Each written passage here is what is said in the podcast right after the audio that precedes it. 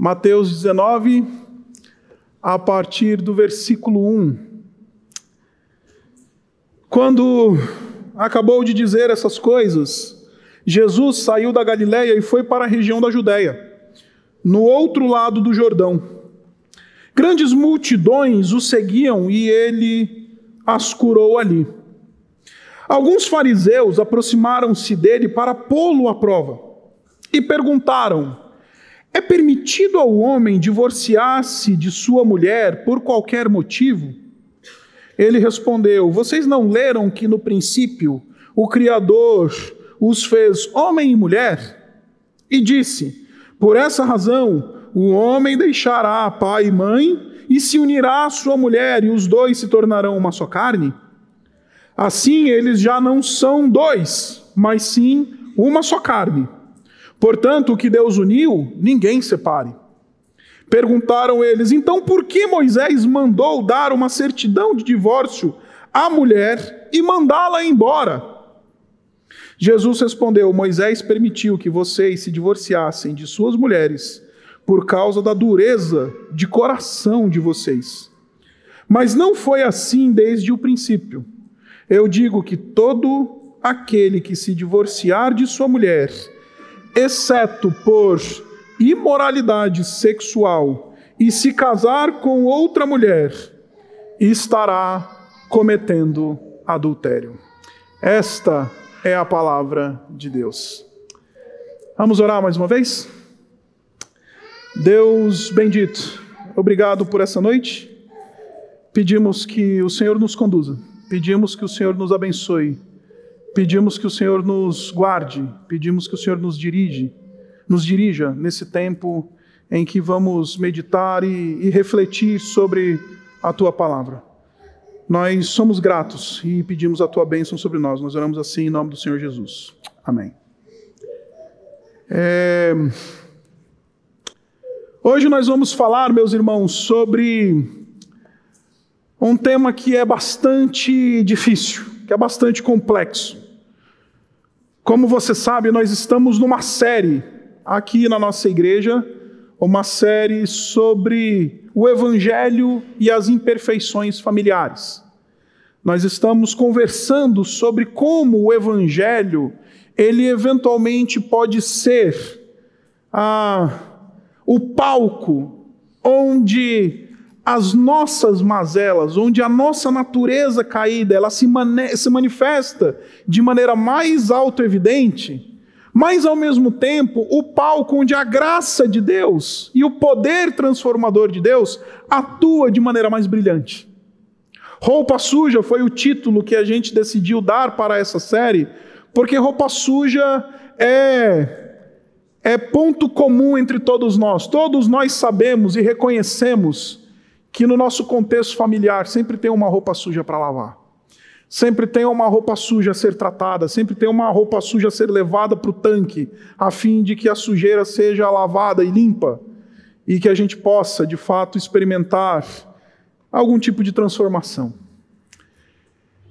Roupa suja familiar é lavado pelo Evangelho do Senhor Jesus Cristo não são modas, não são mecanismos, não são ministérios, não são receitas que nós vemos aos ventos da internet que vão tratar as mazelas do nosso coração. Não é coach que nos ensina o que significa ser família. Não é teologia triunfalista que nos diz como viver o evangelho no dia a dia do chão da terra da nossa família. Quem nos ensina a ser família no chão da terra e na realidade da vida é o Senhor Jesus Cristo. Então eu não vou recapitular tudo aquilo que nós falamos ao longo desses últimos três domingos de maio, mas hoje nós temos diante de nós um assunto que, como disse, ele é difícil. Ele é, ele toca sensibilidades e ele tem sido objeto de profunda discussão no meio evangélico. Quando nós chegamos especialmente para essa questão do divórcio, essa questão do chamado novo casamento, nós encontramos o, os mais variados tipos de propostas para essa questão. Desde os posicionamentos e as propostas mais conservadoras, mais fundamentalistas, mais ligadas a uma tradição religiosa, até aquelas propostas que são fruto de um liberalismo teológico, que são fruto muitas vezes de até uma libertinagem inserida no meio do povo de Deus, em que tudo é possível e tudo está podendo, tudo está valendo. Como dizia o Tim Maia, em algumas igrejas vale tudo. Não, não vale tudo.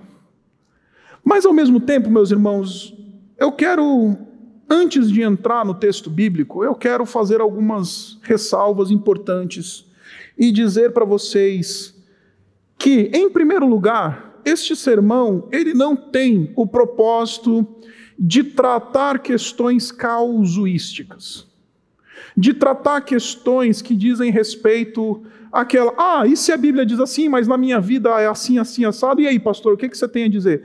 Nós não estamos, eu não estou preocupado em pregar para você um sermão que seja de uma dimensão unicamente causuística, que fique tratando casinho.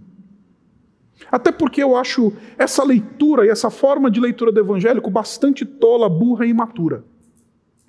Mas nós queremos, eu quero pregar para você aquilo que nós chamamos de visão do presbitério dessa igreja acerca desse dilema. Porque ainda que nós tenhamos muitas discussões, ainda que nós tenhamos muitos posicionamentos aí à disposição nesse mercado evangélico, nesse mundo gospel, eu não estou aqui para discutir o que fala X, Y ou Z, nem para discutir as minúcias e as grandes e as muitas aplicações que nós podemos chegar à luz daquilo que vou lhes dizer. Eu estou aqui para apresentar para vocês aquilo que é a visão do presbitério da nossa igreja, aquilo que nós cremos e as conclusões que nós chegamos depois de nos debruçar sobre essa temática, depois de orar sobre essa temática, depois de pesquisar sobre essa temática, depois de estudar criteriosamente sobre essa temática, eu estou aqui para pregar um sermão que tem um caráter muito mais informativo, muito mais formativo do que polemista, do que ficar discutindo posicionamentos ou ficar discutindo o que que A, B ou C, ou escola A, escola B, escola C diz. Ainda que seja um tema que toque sensibilidades, ainda que seja um tema difícil a muitos de nós, que mexa com feridas que nós temos dentro da nossa alma e do nosso coração, a gente precisa falar desse assunto por uma razão muito simples, meus irmãos. Porque o evangelho, ele é a proposta de Deus para todas as áreas da nossa vida. O evangelho é aquilo que Deus tem a dizer sobre tudo. O Evangelho não é só uma mensagem que a gente prega para o incrédulo, dizendo: Olha, Jesus te ama, Jesus morreu por você, você aceita Jesus no seu coração. Se sim, você está indo para o céu, se não, você está condenado. Não, o Evangelho não é isso, isso é parte do Evangelho. O Evangelho é sobre como todo o conselho de Deus, como vai dizer o apóstolo Paulo, ele é aplicado na nossa vida. Então, eu vim lhes pregar hoje um sermão, concluindo essa parte de explicação introdutória, que não tem nenhuma intenção de discutir com o que outras vozes estão falando, que não tem nenhuma intenção de mexer nas sensibilidades de você que eventualmente está me ouvindo, que não tem nenhuma intenção de ficar querendo jogar pedra ou atirar pedra em outros lugares que pensam de maneira diferente de nós, mas simplesmente mostrar como nós nos conduzimos e como nós cremos, como nós nos, no, nós nos orientamos a partir da palavra de Deus diante dessa questão que é o divórcio e o recasamento. Por isso, aperte os cintos, porque essa jornada embora desafiadora, eu tenho certeza que ela vai ser muito abençoadora a nós. Agora, antes da gente entrar propriamente na questão do divórcio, eu quero fazer aquilo que Jesus fez nesse texto que a gente acabou de ler. Nesse texto que a gente acabou de ler, o Senhor Jesus Cristo ele está sendo literalmente espremido pelos fariseus. Os fariseus vêm até Jesus Jesus, nessa altura do campeonato, já é uma grande estrela ali na região da Palestina, tanto na Judéia, quanto na Samaria, quanto na Galiléia, todas as províncias ali da Palestina, Jesus já tinha adentrado e já tinha se tornado um homem com grande fama. Jesus já tinha se mostrado, grandes sinais e maravilhas ele já tinha feito, e então os fariseus, que eram o grupo religioso, ou pelo menos o grupo maior da religiosidade do Israel do primeiro século, chegaram e se aproximaram de Jesus com o fim de colocar ele em xeque, de tentar colocar ele numa saia justa. Se você der uma olhadinha aí no versículo 3, ele vai dizer assim: Alguns fariseus aproximaram-se dele para pô-lo à prova. Já que esse Jesus é tão famoso, já que esse Jesus é um cara que faz grandes coisas, já, já que esse Jesus ele tem arrebanhado as multidões, porque o texto acabou de dizer isso para nós, vamos ver se ele é bom de teologia. E acredite, meus irmãos, aqui nós temos uma cena em que Jesus aceita o debate. Porque o debate ele é importante. Ele aceita a discussão teológica. Como nós vamos ver daqui a pouco, o centro da discussão dessa, de Jesus com esses fariseus é uma interpretação de uma passagem do Antigo Testamento que está lá em Deuteronômio, no capítulo 24. Jesus ele está aceitando aquela roda de debates que todo seminarista adora. Seminarista, quando ele vai para o seminário, aí ele vai para o seminário todo encantado, todo feliz, e vai lá querer descobrir quem que é o autor do livro de Hebreus. Aí ele quer descobrir, no primeiro ano de seminário, ele quer resolver todos os mistérios da teologia cristã. Aí ele chega lá, discute, conversa, senta com o professor e vai lá, põe à prova o professor. Desde 2007, quando, fui, quando me graduei na, em, em, teologia no seminário, eu me tornei um professor de teologia. E é muito interessante encontrar esses seminaristas de primeiro ano na jaula. Aí eles chegam, e aí eles, eles estão lá, eles, eles estão curiosos, com muita vontade, querendo ver se, se dá para ir, se não dá, fazendo pergunta aqui, fazendo pergunta ali. E é muito interessante ser professor de seminarista de primeiro ano, porque ele adora querer vir com respostas, com perguntinhas inteligentinhas para ver se o professor está tá ligeiro. Está aqui o fariseu, chamando o mestre Jesus para querer colocar ele à prova, para ver se ele tem de fato alguma condição, alguma alguma capacidade de articular e interpretar a lei de uma maneira refinada como eles faziam, porque de fato era refinado. Os fariseus eram bons de, bons de teologia. O problema deles é que eles tinham duas caras, o problema deles é que eles eram hipócritas, mas no que diz respeito à técnica, eles eram excelentes. Melhores do que eu e você. Então, eles chegam até Jesus e colocam Jesus o debate diante de Jesus e falam: o tema do debate, Jesus, é o divórcio. O tema do debate, Jesus, é o divórcio. Só que antes de entrar no debate, Jesus ele reafirma aquilo que é fundamental ser, reafirmado. Note que eles trazem para uma pergunta para Jesus, eles perguntam assim: é permitido, versículo 3, ao homem divorciar-se de sua mulher por qualquer motivo? Eles estão preocupados na discussão teológica. Só que antes de discutir a questão teológica, Jesus afirma o que é fundamental. Jesus ele valida e afirma aquilo que é importante e aquilo que é a base. Casamento é uma coisa séria. Ele responde: Ué, vocês não leram? Vocês são todos eruditos? Vocês todos têm PhD depois do nome? Todos vocês sabem exegese? Todos vocês leram os rabinos? Todos vocês estão por dentro das escolas teológicas aqui envolvidas? Por acaso vocês não leram Gênesis 2? Eles trazem uma discussão sobre Deuteronômio e Jesus volta em Gênesis 2, versículo 24. E ele fala: Ué, vocês querem discutir Deuteronômio 24 sem lembrar daquilo que, deu, daquilo que Gênesis 2 fala. Gênesis 2 é cabal e está dizendo: Deus é o criador do casamento. Casamento é uma instituição divina. Casamento não é uma invenção nem da igreja e nem do Estado. Nem a igreja e nem o Estado, que são posteriores ao casamento, eles têm direito de dizer o que, que é casamento e qual é a vocação do casamento. Por quê? Porque o casamento é anterior à igreja e anterior ao Estado. O Estado não tem direito de dizer que casamento é isso ou aquilo. Por quê? Porque a família, o casamento, é aquilo que fundamenta o Estado. Ele está anterior, ele, é, ele vem antes do Estado. A igreja não pode dizer, ou querer ressignificar, ou querer pensar sobre o que, que seja casamento e definir o que, que é casamento, porque família é um desenho que Deus desenhou bem antes da igreja existir. Deus é o criador do casamento. E Jesus ele começa estabelecendo o fundamento da nossa conversa aqui. Ele começa dizendo: Vocês não leram que no princípio o Criador os fez homem e mulher? E disse: Por essa razão, o homem deixará pai e mãe e se, se unirá à sua mulher, e os dois serão uma só carne? Assim, eles já não são dois, mas sim uma só carne. Portanto, que Deus uniu, o homem não separe. Então, ainda, meus irmãos, que divórcio seja uma opção legítima em alguns casos, como a gente vai ver daqui a pouco. Divórcio sempre precisa ser visto por cristão como algo indesejável.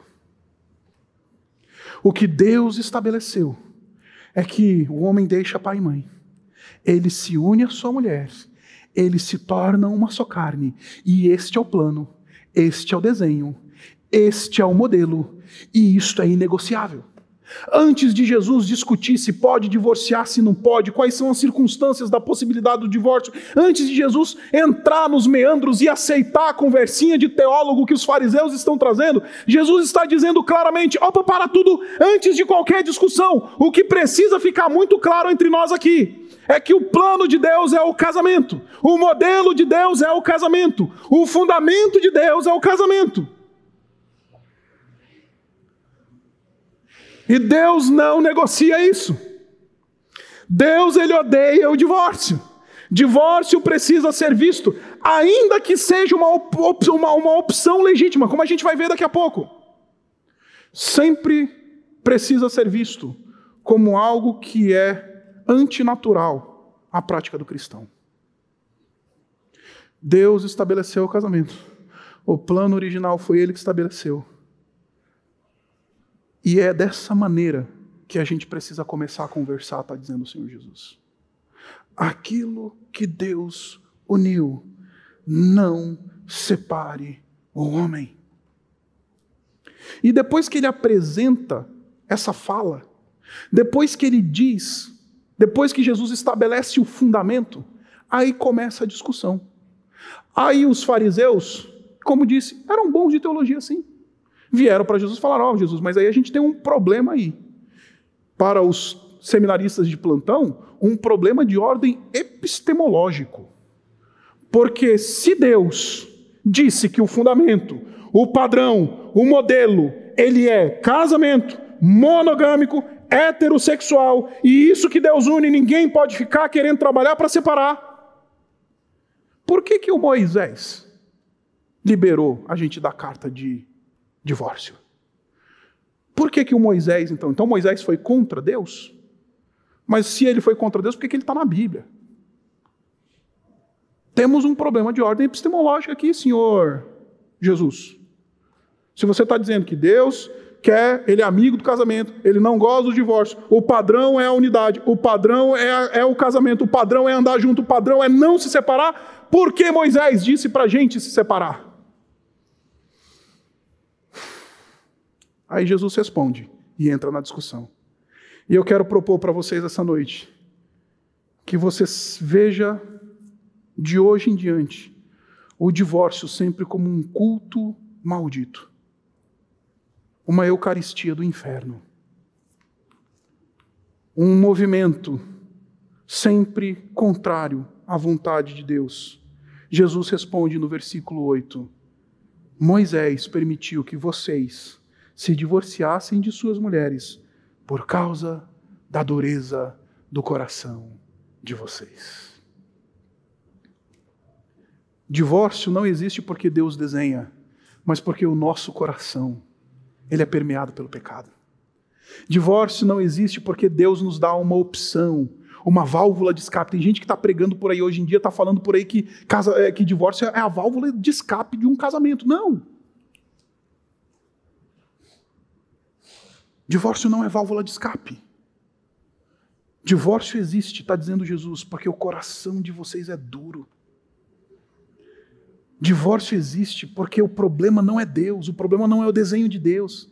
O problema é que vocês um dia decidiram andar longe da vontade de Deus, andaram longe do plano de Deus, foram viver a leste do Éden, fora da presença de Deus, sem considerar a vontade de Deus para a vida de vocês, e por causa desta caminhada num mundo quebrado, por causa, nesse, por causa deste mundo quebrado que vivemos, o divórcio acabou entrando na jogada. Mas não porque Deus quer que o divórcio aconteça, mas porque o coração de vocês é duro. Porque o coração de vocês, que devia ser de carne, que devia perdoar nas circunstâncias difíceis, que, que, que, que devia buscar levar a sério aquilo que Deus criou, o coração de vocês é duro. O coração de vocês não honra o Senhor. O coração de vocês não quer fazer aquilo que Deus espera que vocês façam. É por isso que divórcio existe. Divórcio existe porque Deus reconhece em mim e você uma dureza que nunca deveria ter existido.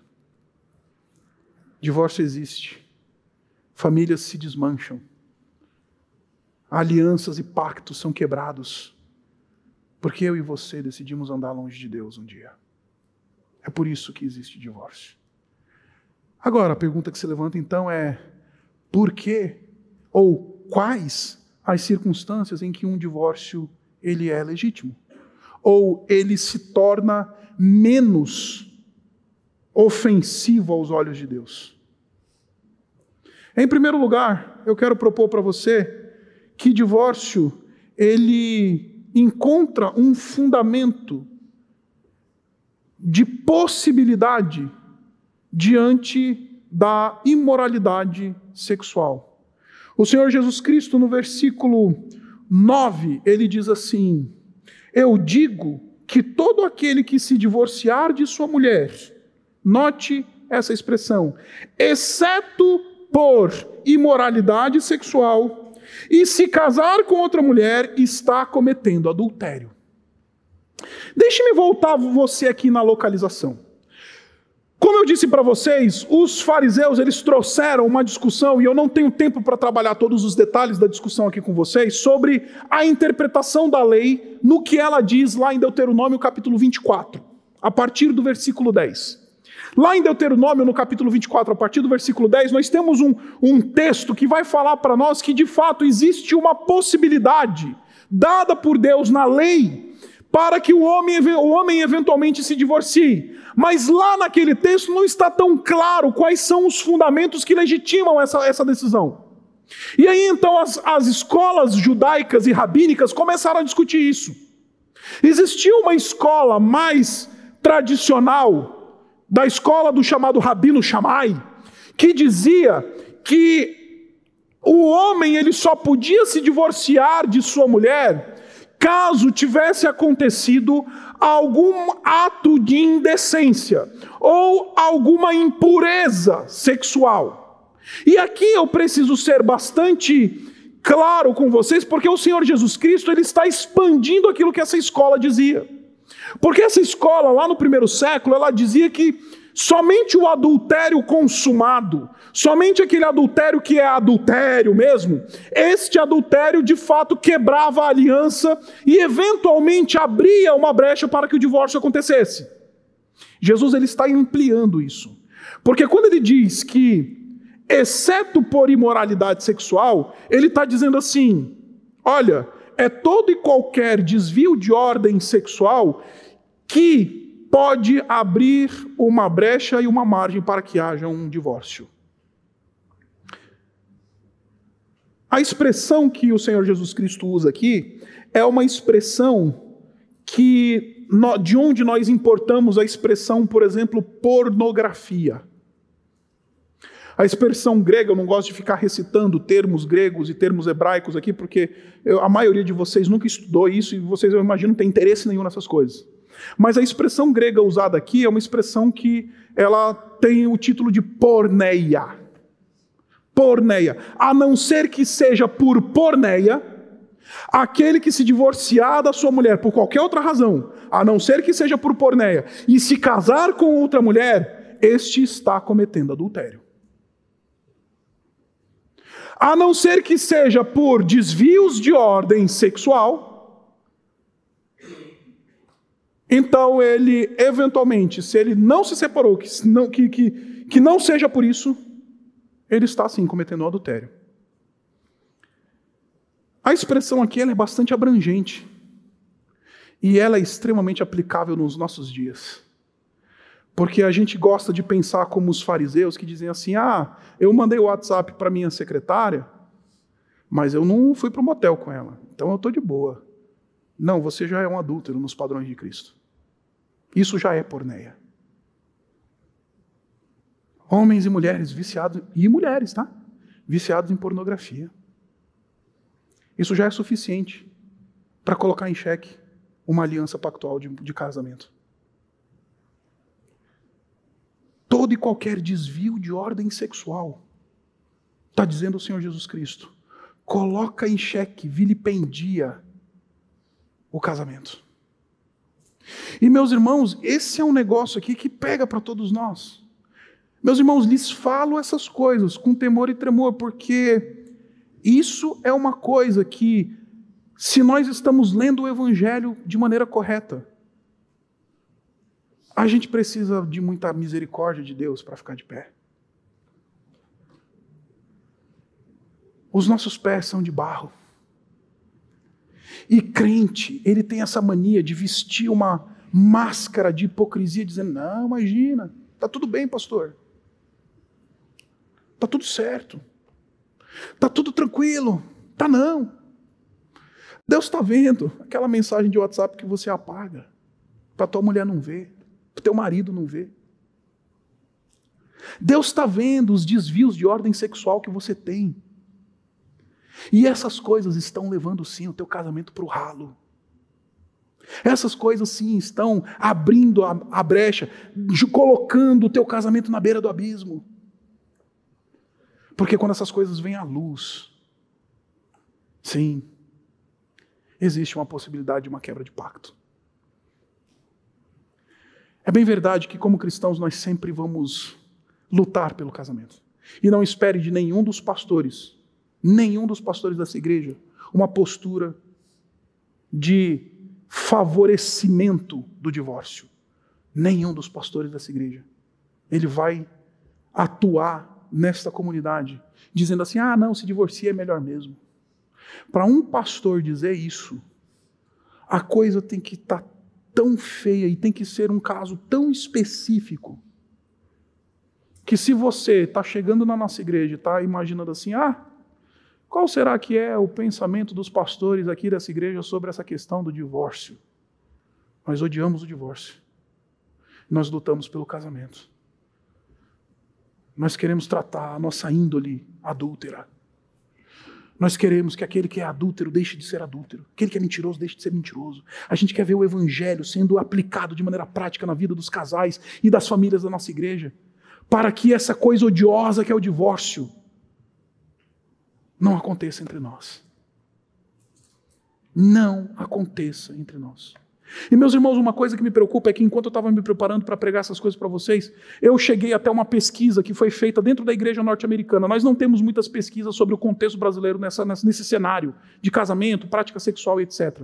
E cheguei numa pesquisa norte-americana sobre a leitura do cenário conservador evangélico, e uma coisa me preocupou muito, muito, porque nós já superamos os pagãos em termos de para desvios de prática sexual. Já superamos.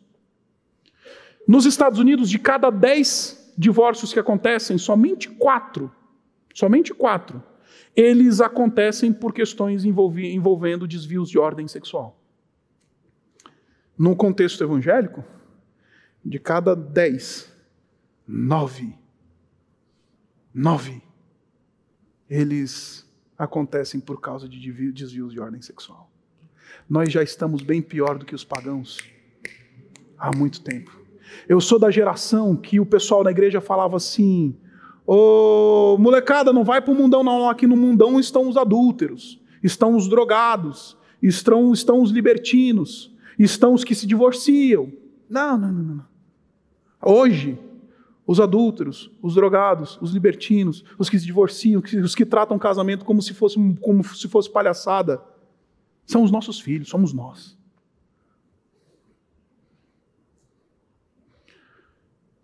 Mas por que nós estamos andando no chão da terra? Porque nós estamos andando no, no ambiente da queda. O divórcio, ele se torna possível por causa de desvios de ordem sexual, seja ele qual for. E meus irmãos, eu sou um jovem pastor. Eu não tenho a experiência de pastores que têm um cabelinho branco já, que a gente olha para cima assim, na experiência pastoral. Mas a minha experiência pastoral, a minha, preciso investigar de outros não, me diz que 90% dos casos que chegam no gabinete, de casamentos em crise, de famílias desmanchando, de coisas que estão sendo quebradas, desse plano de Deus sendo desprezado, é porque a vida sexual dos crentes já foi embora. Há muito tempo. Antes era uma questão de maridos traindo. Porque todo mundo falava no passado, até ali meados dos anos 80, o pessoal falava assim: não, porque o homem trai mesmo, né? Homem trai mesmo. Homem é um bicho polígamo. A gente ouvia falar muito isso. A minha experiência pastoral me diz que está zero a zero entre homens e mulheres, e eventualmente até mais mulheres traem do que homens.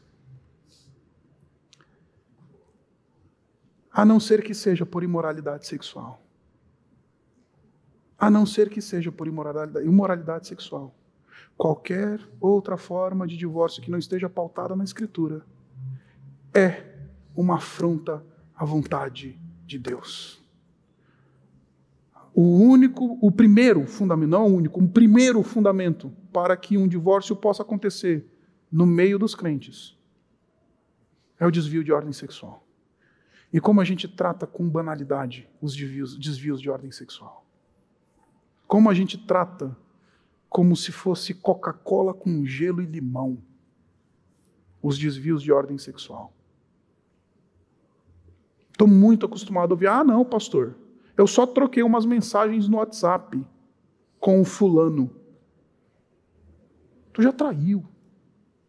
Isso já é traição, isso já é quebra do pacto. Te arrepende? Não, pastor, não fui para o motel. Não tivemos uma relação sexual consumada. Isso já é algo que coloca o casamento em xeque. Segundo, abra em Êxodo. Hoje a gente vai ver alguns textos. Êxodo capítulo 21. Êxodo capítulo 21 mostra para nós o segundo, o segundo fundamento para que um divórcio eventualmente possa acontecer. Êxodo capítulo 21, a partir do versículo 10. Versículo 10 e 11 diz assim: Se o Senhor tomar uma segunda mulher para si, não poderá privar a primeira de alimento, de roupas e dos seus direitos conjugais. Se não lhe garantir essas três coisas, ela poderá ir embora sem precisar pagar nada. Olha só que interessante esse texto. É bem verdade que esse texto está tratando uma questão muito pontual na realidade do Israel antigo, que era a questão de um senhor de escravos que eventualmente tinha direitos sexuais sobre suas escravas e tudo mais. Está tratando esse contexto mais particular. Está tratando também a ética sexual dentro de um contexto onde era muito comum a poligamia. Mas, independente dessas questões culturais associadas a esse texto, nós extraímos um princípio moral evidente e claro para os dias de hoje. E esse princípio evidente e claro para os dias de hoje é: não negligencie as tuas responsabilidades matrimoniais, porque negligenciar as responsabilidades matrimoniais é também abrir um fundamento para que a aliança seja quebrada. Note que o texto fala, versículo 10: Você não pode privar a tua mulher de alimento e de roupas, do sustento. Sim, é responsabilidade, é uma das responsabilidades do, da, da conjugalidade, o sustento do cônjuge. É uma das responsabilidades. Eu vejo muitos casais querendo casar hoje em dia sem ter condições de se autossustentar. Querendo casar, falar, ah, não, eu vou casar. Não, tu não pode casar, não. Porque sim, quem casa quer casa, quem tem que quer casar tem que pagar o feijão com arroz. Tá certo. E negligenciar isso dentro da família. E meus irmãos, eu, eu fico constrangido de ouvir histórias de homens cristãos que estão sendo presos por causa de falta de pensão alimentícia, por causa de descuido e negligência do lar, alienação parental. Todas essas coisas que a gente vê por aí. Isso não é mais lá no mundão, não, gente. Isso daqui está aqui dentro da nossa igreja, está dentro do nosso contexto.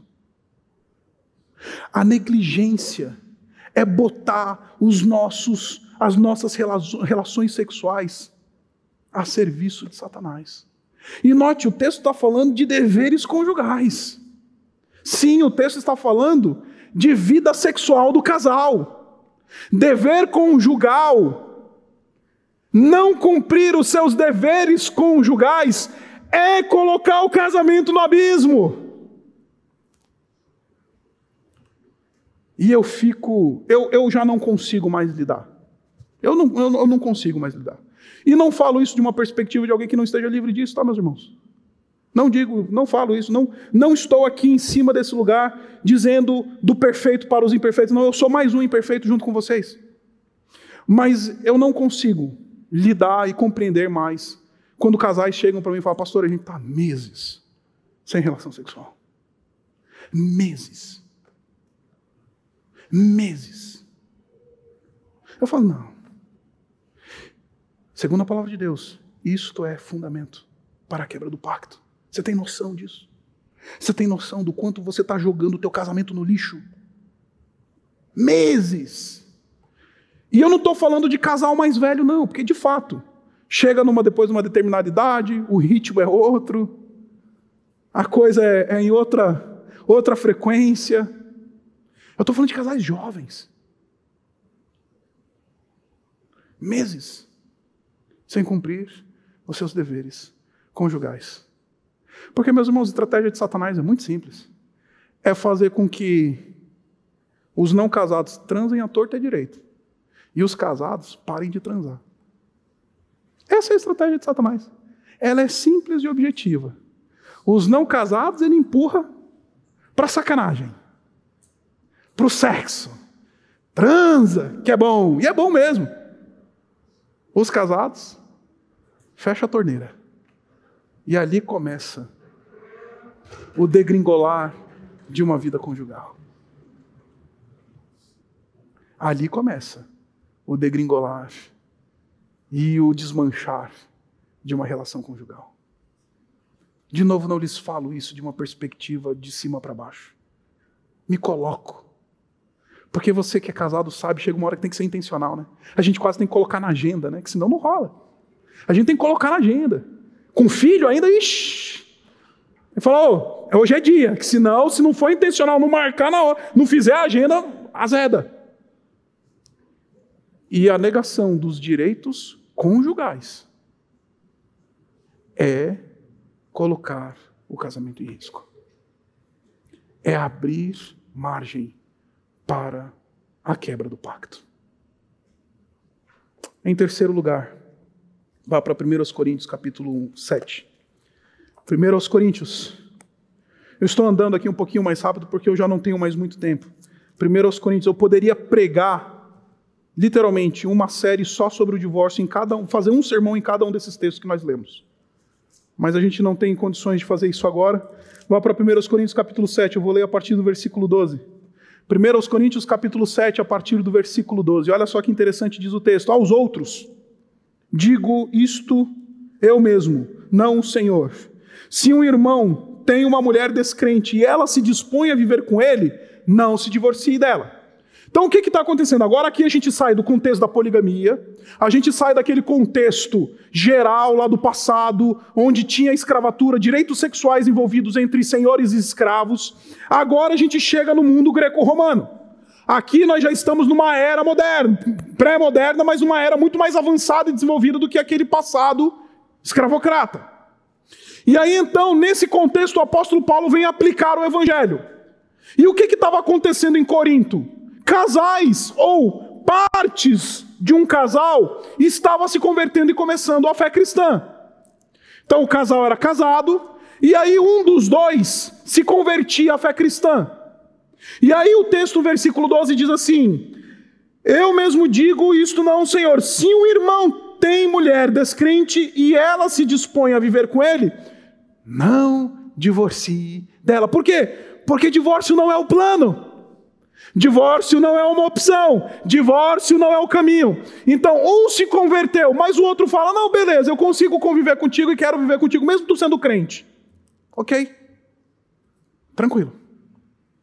E o oposto é verdadeiro. E se uma mulher tem marido descrente e ele se dispõe a viver com ela, não se divorcie dele. Não se divorcie dele. Só que aí o apóstolo Paulo vem e fala assim: mas tem o caso, versículo 14, desculpa, versículo 15. Se o descrente separar-se, que se separe. Olha só que interessante o apóstolo Paulo dizendo.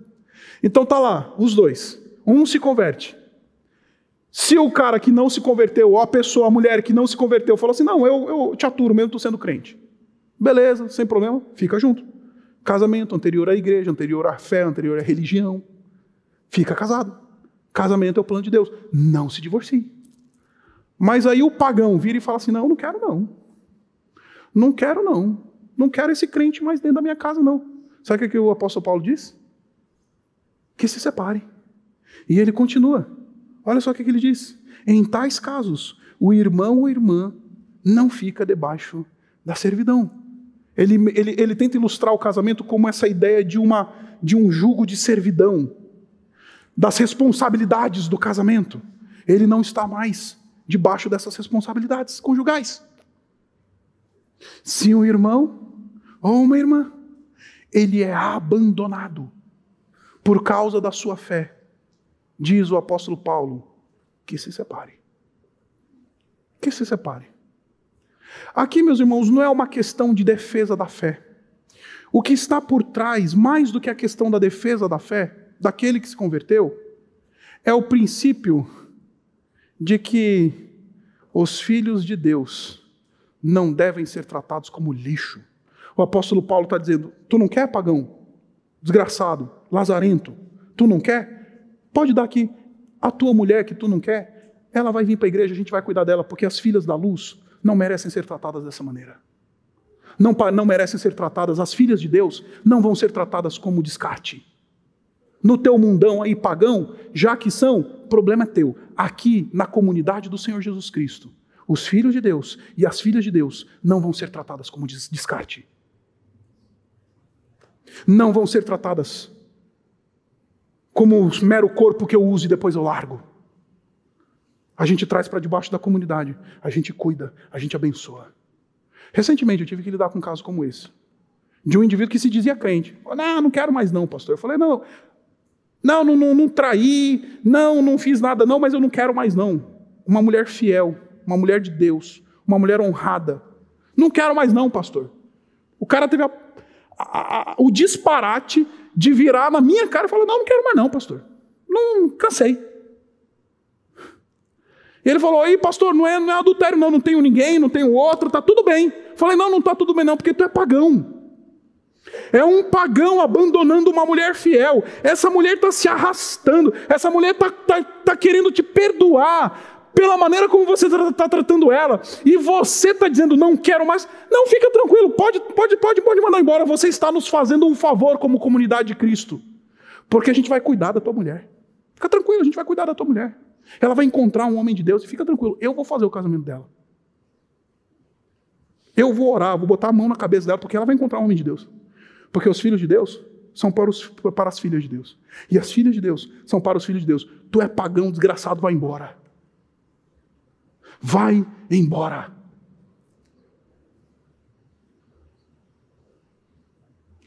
Eu vou botar a mão na cabeça da tua mulher. Ela vai encontrar um homem infinitamente melhor que você. Ela vai encontrar um homem que ama o Senhor Jesus. Ela vai encontrar um homem que sabe como uma filha de Deus merece ser tratada. Aí eu vou botar a mão na cabeça dela e tu vai embora. E tu nunca mais aparece na vida dessa mulher. Porque você é um pagão abandonando a tua mulher porque ela é fiel a Jesus. Porque ela quer ir para a igreja. Porque ela quer fazer curso de, de, de curso de, de, de frequentar a igreja, curso de EBD, de onde já se viu um homem ficar incomodado porque uma mulher quer servir a Deus. Um homem, ah não, muito tempo na igreja, não quero mais não. Vai embora. Você é um pagão. Sabe aquele negócio que eu falei para vocês duas semanas atrás? Que o pastor às vezes diz assim: Deus te abençoe. E ele está pensando no coração, o diabo que te carregue. É isso. O que está sendo protegido aqui é que as filhas de Deus não vão ser tratadas de maneira descartável. Nem os filhos de Deus vão ser tratados de maneira descartável. Não é só uma questão da proteção da fé daquele que se converteu. É uma questão de que os filhos da luz, eles não são para os filhos das trevas. Imoralidade sexual, negligência, abandono e, em quarto lugar, abuso. Abra comigo de volta lá em Gênesis no capítulo 2. Esse é o último texto. Gênesis no capítulo 2. Gênesis no capítulo 2. Nós encontramos aquilo que a gente acabou de ler lá em Mateus, no capítulo 19. Versículo 24. Por essa razão, porque Deus desenhou o casamento, porque Deus celebrou o primeiro casamento, porque Deus é que inventou esse negócio de casamento. Por essa razão, o homem deixará pai e mãe, se unirá à sua mulher, e eles se tornarão uma só carne. Meus irmãos, casamento, além de uma dimensão espiritual, além de uma união de almas, é também uma união de corpos. Existe uma dimensão física e material na relação conjugal. O apóstolo Paulo, no mesmo 1 Coríntios capítulo 7 que a gente acabou de navegar, ele vai falar para nós que o corpo do marido pertence à esposa e o corpo da esposa pertence ao marido. Existe uma relação que nós chamamos dentro da teologia de uma teologia do corpo dentro do casamento. Existe uma entrega voluntária de corpos dentro do casamento. Existe um movimento de toma o meu corpo dentro do casamento. Assim como Jesus Cristo fez com a sua igreja: tomem o meu corpo. Tomem o meu corpo. Porque esse, essa entrega do corpo é o sinal da aliança. Quando um homem e uma mulher, eles se encontram na intimidade conjugal e eles dizem um ao outro: tome o meu corpo. Eles estão celebrando, e este é o sinal da conjugalidade do casamento. Existe uma dimensão corpórea, existe uma dimensão em que a honra do casamento acontece na dimensão corpórea. Eu costumo dizer para a turminha que está indo para o casamento no nosso curso de novos de, de, de preparação para, para o casamento, eu costumo dizer para a turma lá que está indo para o casamento e eu falo assim: olha, é o seguinte,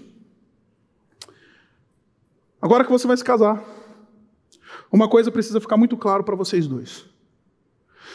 Todas as vezes que você se deitar com seu marido e você se deitar com sua esposa, o teu cônjuge precisa, em primeiro lugar, se sentir a pessoa mais desejada e amada do mundo. O teu cônjuge precisa se sentir a pessoa mais desejada e amada do mundo.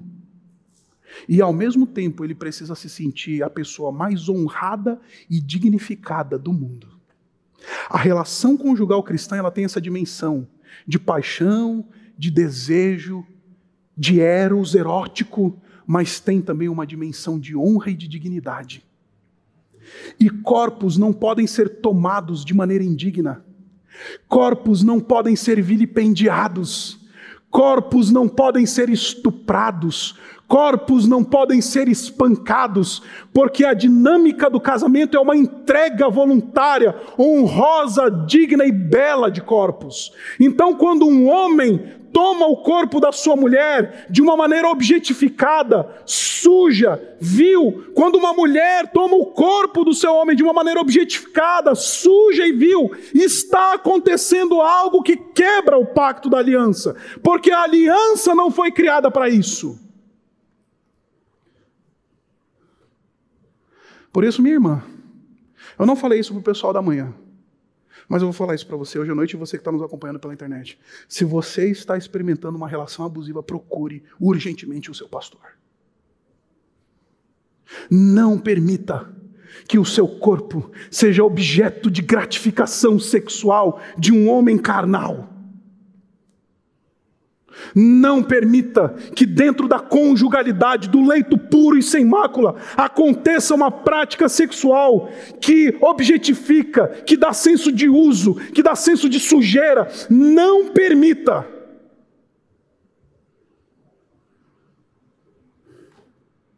Porque isso é a quebra do pacto.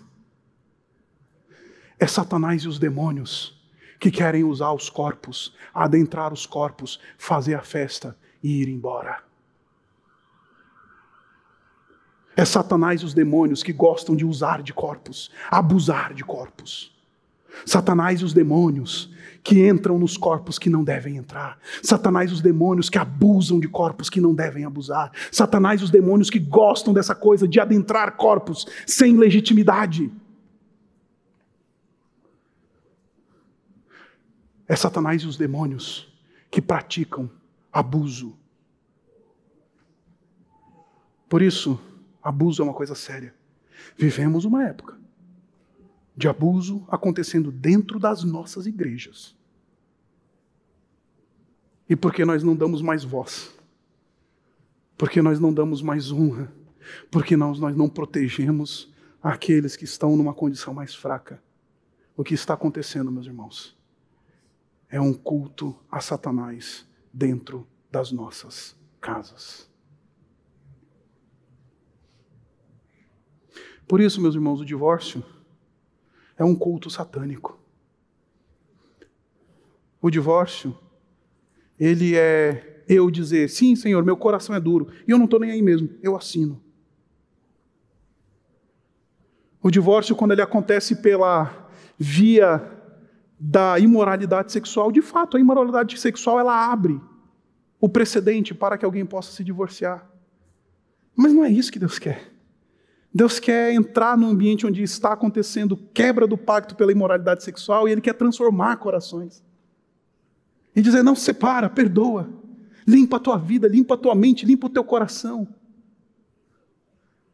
Em ambientes onde divórcios estão acontecendo por causa de negligência, Deus está querendo entrar com o evangelho e falar assim: para com isso.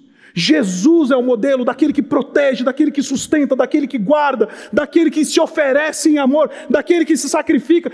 Olha para Jesus como padrão daquele que se responsabiliza, não daquele que se negligencia, que, que negligencia o seu cônjuge. Quando o divórcio acontece por causa de abandono, por causa da fé, ali está acontecendo um culto ao mundanismo. Ali está acontecendo um, um culto a um modelo do mundo que diz assim: Eu te quero, mas até a segunda página, depois eu não te quero mais. E quando um divórcio acontece por causa de abuso, está acontecendo um culto de adoração a Satanás. E meus irmãos, porque nós estamos andando no ambiente da queda, essas coisas infelizmente acontecem. Essas coisas infelizmente estão ao nosso alcance. Essas coisas infelizmente entram na nossa experiência. Essas coisas infelizmente acontecem. E aí, nesses casos, a parte vitimada, sim, entendemos aqui na Igreja Batista Urbana que a parte vitimada, nesses quatro casos, de imoralidade sexual, de negligência de a, a, abuso, nesse caso em que eu, eu, eu abandono, Nesses casos, a parte vitimada, sim, ela tem a oportunidade, na graça do Senhor Jesus Cristo, de retomar sua vida, de encontrar o perdão e a graça de Jesus, de retomar sua vida, encontrar e casar-se no Senhor. Porque graças a Deus, o nosso Deus, ele ele é o Deus do recomeço. Ele é o Deus do que faz o novo. Não somente aquele que foi vítima de uma situação como essa, mas daquele que eventualmente está experimentando uma situação como essa. Aquele que está experimentando um movimento como esse.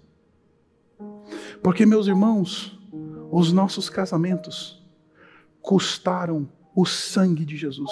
Sabe por que, que a gente casa até a morte? Porque foi a morte de Cristo que fundamentou e fundamenta as nossas relações conjugais. Jesus foi para a cruz, deu o seu sangue, ofereceu o seu corpo, para que eu e você possamos ir até o fim. A gente vai até a morte, porque é a morte de Cristo que fundamenta as nossas relações conjugais. A gente perdoa, a gente restaura, a gente não, não trata o divórcio como opção, a gente trata o divórcio como um movimento de prejuízo, de dor, de calamidade, de tragédia. Nunca de celebração. Nunca de algo que a gente tem que vai olhar como bom. Mas ainda que a gente experimente essa situação como parte vitimada, sim, a graça de Deus ela restaura.